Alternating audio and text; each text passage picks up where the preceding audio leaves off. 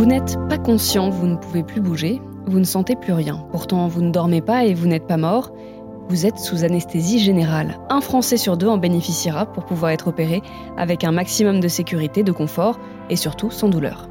L'anesthésie, euh, discipline incontournable, a fait d'énormes progrès ces 60 dernières années. De nouveaux médicaments, des appareils de surveillance sophistiqués, de nouvelles techniques, même si on a toujours une petite, voire une grande appréhension quand on doit se faire endormir. Mais soyons clairs, les risques d'accident sont devenus très faibles. Alors que se passe-t-il quand on nous endort? Comment est choisi le type d'anesthésie générale, péridurale, loco-régionale? Quels sont les risques? Quels sont les derniers progrès? Et pourquoi l'hypnose dans certaines anesthésies? Voici les réponses du docteur Marie-Laure Citanova-Pansard.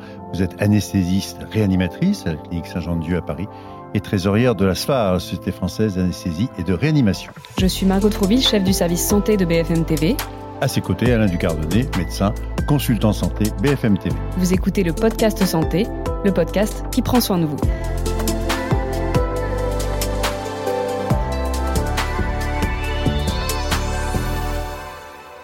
Marie-Laure Citanova, bonjour. Euh, on va donc parler avec vous anesthésie, ou du moins des anesthésies. Mais d'abord, une question toute simple.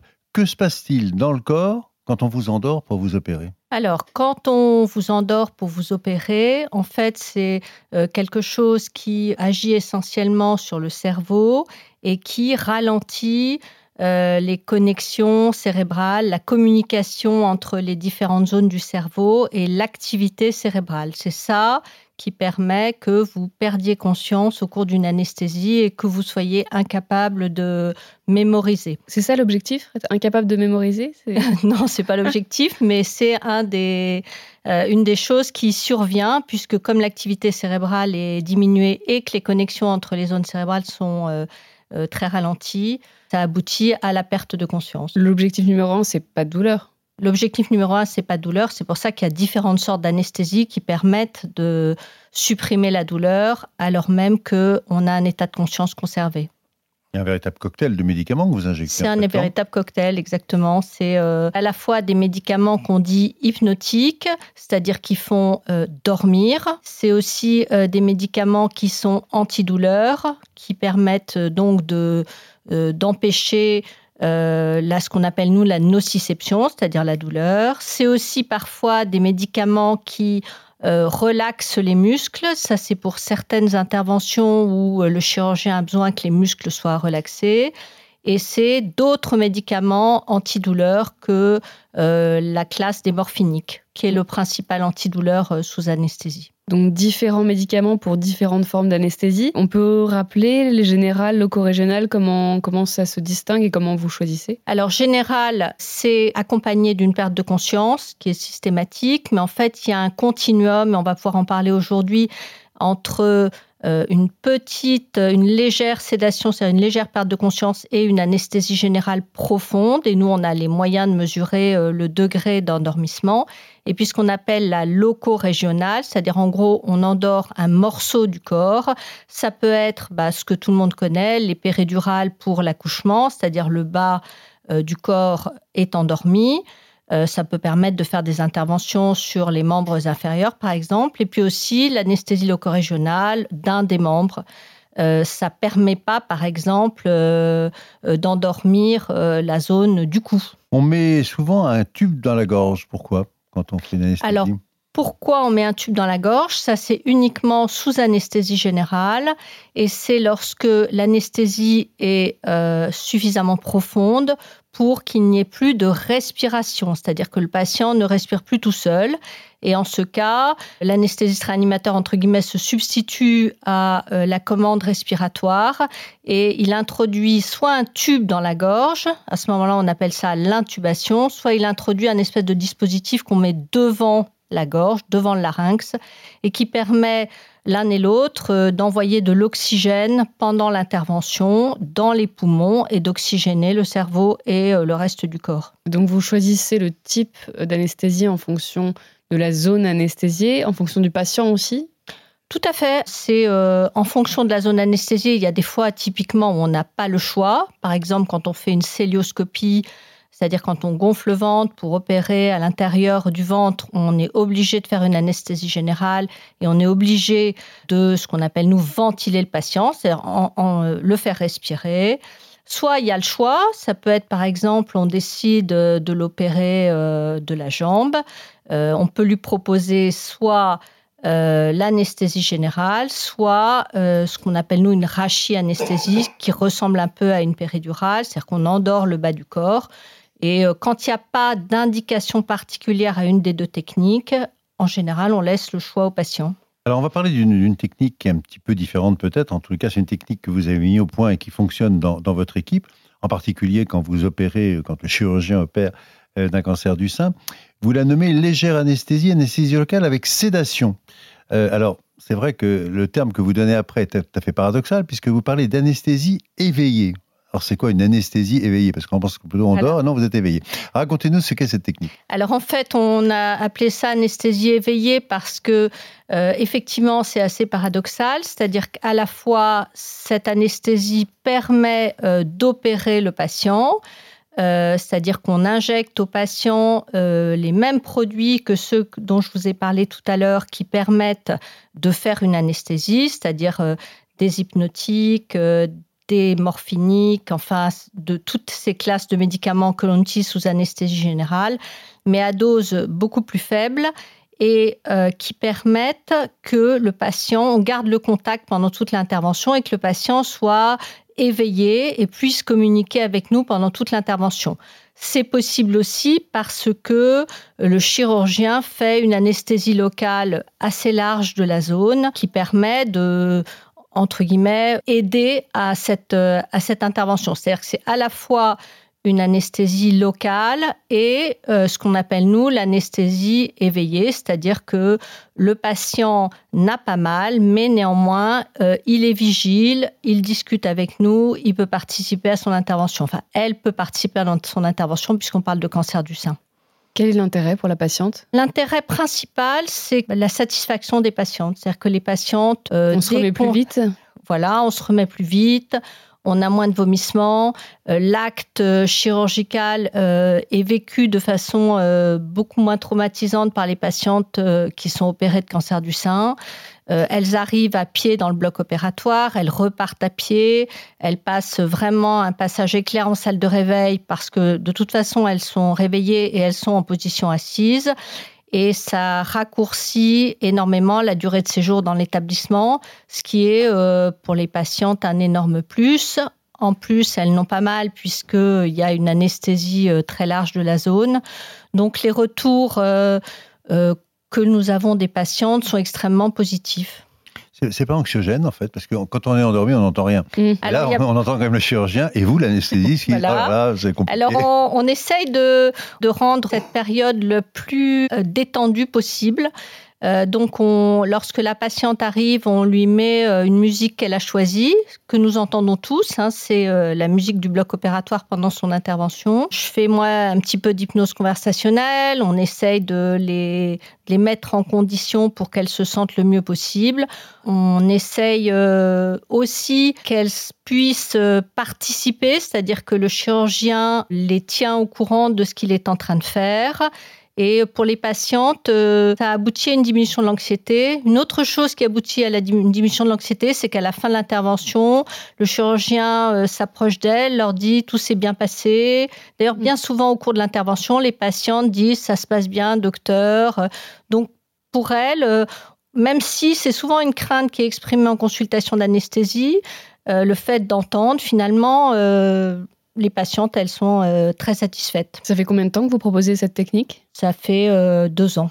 D'accord. Et vous avez opéré combien de femmes comme ça? Au moins 2000 patientes. Oui, c'est beaucoup. D'accord. Euh, on a, au début, on a commencé sur des patientes un petit peu particulières ou qui en exprimaient la demande. Et puis finalement, maintenant, c'est devenu la technique de référence dans l'équipe.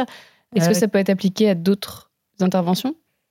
Alors, on le fait pour toutes les, ce qui s'appelle les tumorectomies, c'est-à-dire qu'on enlève euh, euh, la partie du sein qui est malade, qui peut être un cancer ou non. On le fait aussi lorsqu'il y a un geste sur les ganglions, c'est-à-dire euh, quand il y a un cancer du sein, souvent, il y a aussi un geste sur les ganglions qui sont dans les selles. Et puis on le fait aussi, et là c'est un peu plus préliminaire, on le fait aussi maintenant pour certaines patientes à qui on enlève le sein et à qui on met une prothèse, c'est-à-dire ça s'appelle une mastectomie reconstruction, c'est-à-dire qu'on enlève le sein et on met une prothèse euh, sous la peau pour euh, remplacer le sein qui a été enlevé. Alors il y a un passage incontournable quand vous allez être opéré, donc vous allez être endormi et donc on vous dit ah il faut faire la consultation avec l'anesthésiste. Qu'est-ce que vous recherchez? En fait, ce que nous faisons là, ça nécessite une consultation d'anesthésie parce qu'on fait des produits d'anesthésie et qu'en fait, il y a un continuum entre ce qu'on appelle la sédation, c'est-à-dire en gros, pour parler clairement, on est un tout petit peu shooté et euh, jusqu'à l'anesthésie générale, c'est un continuum. Et donc, euh, on peut avoir à un certain moment une petite perte de conscience. Donc, tout ça, tous les produits que nous manipulons fait que la consultation d'anesthésie reste euh, complètement incontournable. Qu'est-ce qu'on cherche? Ben, On cherche tous les antécédents des patientes. On leur demande toute leur histoire médicale, on leur demande les médicaments qu'elles prennent parce qu'éventuellement il y en a qu'il va falloir arrêter ou ne pas prendre le matin de l'intervention. On leur demande leur terrain en ce qui concerne l'allergie, c'est-à-dire que s'il y a une allergie à un médicament d'anesthésie, bah, bien sûr, on ne va pas l'utiliser, ou à un médicament antidouleur. Et puis le dernier challenge de la consultation d'anesthésie, c'est de regarder ce, que, ce dont vous avez parlé tout à l'heure, c'est-à-dire les conditions d'intubation. C'est-à-dire que si on est amené à faire respirer le patient, est-ce que ce sera difficile ou non? Et c'est pour ça qu'en consultation d'anesthésie, on fait ouvrir la bouche du patient on regarde un certain nombre de paramètres. Il y a beaucoup de, craintes, j'imagine, quand vous faites cette consultation. Quelles sont celles qui reviennent le plus? Il y a encore le fait de, ne jamais se réveiller? Pas me réveiller. Alors là, on, on s'affranchit un peu de ça parce mm. que, effectivement, les patientes, il y en a même qui disent qu'elles veulent absolument être très, très présentes au long de l'intervention. Donc, vraiment, on allège au maximum euh, ce que l'on administre. Euh, il y a ça, ne pas me réveiller, euh, avoir, mal euh, me réveiller en cours de l'intervention. Euh, c'est toujours un peu les mêmes choses qui reviennent. Hein. Euh, et puis aussi, un peu perdre le contrôle. On sait que l'anesthésie, c'est ben, s'en remettre à, son anesthésiste réanimateur et à son chirurgien. Alors, est-ce que la crainte est justifiée en d'autres termes? Est-ce qu'il y a des accidents? Parce qu'on va carrément ah, ah. crever la tête. Est-ce qu'en fin de compte, c'est risqué de se faire endormir? Alors, vous allez me dire, il y a des gens qui vont bien et des gens qui vont mal. Il y a différents profils. Mais globalement, est-ce que c'est dangereux d'avoir une anesthésie aujourd'hui? On ne peut pas dire que c'est dangereux aujourd'hui d'avoir une anesthésie générale. Euh, Aujourd'hui, euh, tout patient confondu, le risque de décès, il est de 1 pour 500 000 à 1 pour 1 million d'anesthésie. Donc c'est très peu. C'est euh, moins que si vous prenez votre voiture. le 1er août pour partir en vacances de façon absolument indiscutable. Euh, c'est euh, quelque chose qui est euh, proche du risque d'accident d'avion, donc c'est vraiment un risque qui est considéré comme très faible. On peut rester endormi combien de temps au maximum? J'ai envie de dire qu'il n'y a pas vraiment de ah maximum. Euh, alors après, quand on arrive à des durées très longues, euh, on superpose les complications qui sont liées au fait que le patient est allongé et ne bouge pas. Mm. C'est-à-dire qu'il peut avoir ce qui s'appelle des points de compression. Bah, c'est ce qui se passe en réanimation quand les patients sont endormis très longtemps pour euh, respirer avec un respirateur. Du coup, ils font les complications de l'anesthésie très prolongée. Donc là, le bilan préopératoire s'est bien passé, l'anesthésiste est content, il l'a bien endormi, il l'a bien réveillé. Et pourtant, certains patients, après, se plaignent de, troubles. Euh, j'ai eu mon anesthésie, mais alors maintenant, j'ai la mémoire, c'est plus comme avant, euh, je me concentre moins facilement. C'est fréquent et c'est réel? Alors c'est assez compliqué. D'abord, ça touche essentiellement les sujets qui ont plus de 60 à 70 ans. C'est très difficile de démêler euh, ce qui revient à l'anesthésie et aux produits d'anesthésie, ce qui revient à la chirurgie, ce qui revient à l'hospitalisation, c'est-à-dire le fait de n'être plus dans son environnement habituel, ce qui par exemple pour les patients très âgés est euh, quelque chose qui peut les perturber au plan des fonctions euh, cérébrales. En théorie, la totalité des produits d'anesthésie sont éliminés en quelques heures.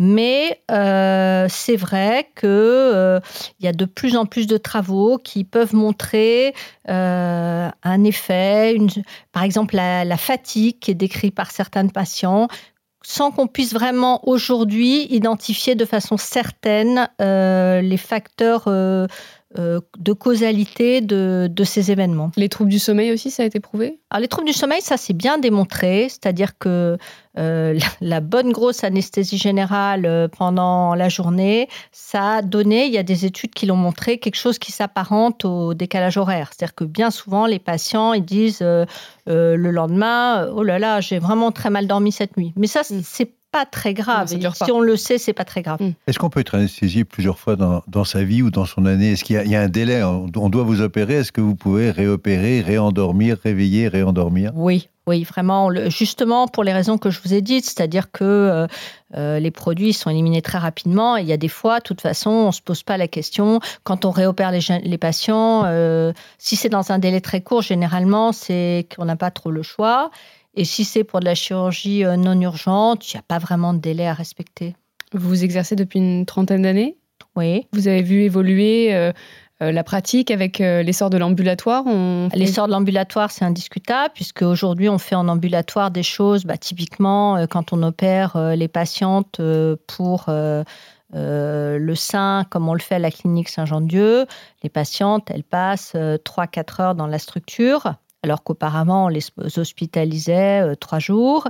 Et puis on a aussi connu euh, tous les produits d'anesthésie qui sont de plus en plus maniables et aussi euh, l'avènement de ces nouvelles techniques d'anesthésie où finalement on fait de moins en moins dormir les patients et où on essaye de les mettre de plus en plus dans la, dans la vraie vie. C'est ça ce qu'on appelle... Hein? C'est soit le plus gros progrès selon vous? Le plus gros progrès, ça a été euh, en 20 ans, l'anesthésie a diminué d'un facteur 10 la mortalité. C'est-à-dire que là, je vous ai dit entre 1 pour 500 000 et 1 pour 1 million.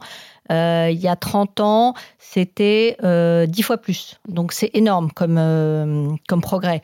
Après, bah, aujourd'hui, on n'est plus sur le confort des patients, là, ce qu'on appelle la réhabilitation précoce, c'est-à-dire les remettre le plus vite possible dans la vraie vie. Vous avez évoqué tout à l'heure l'hypnose.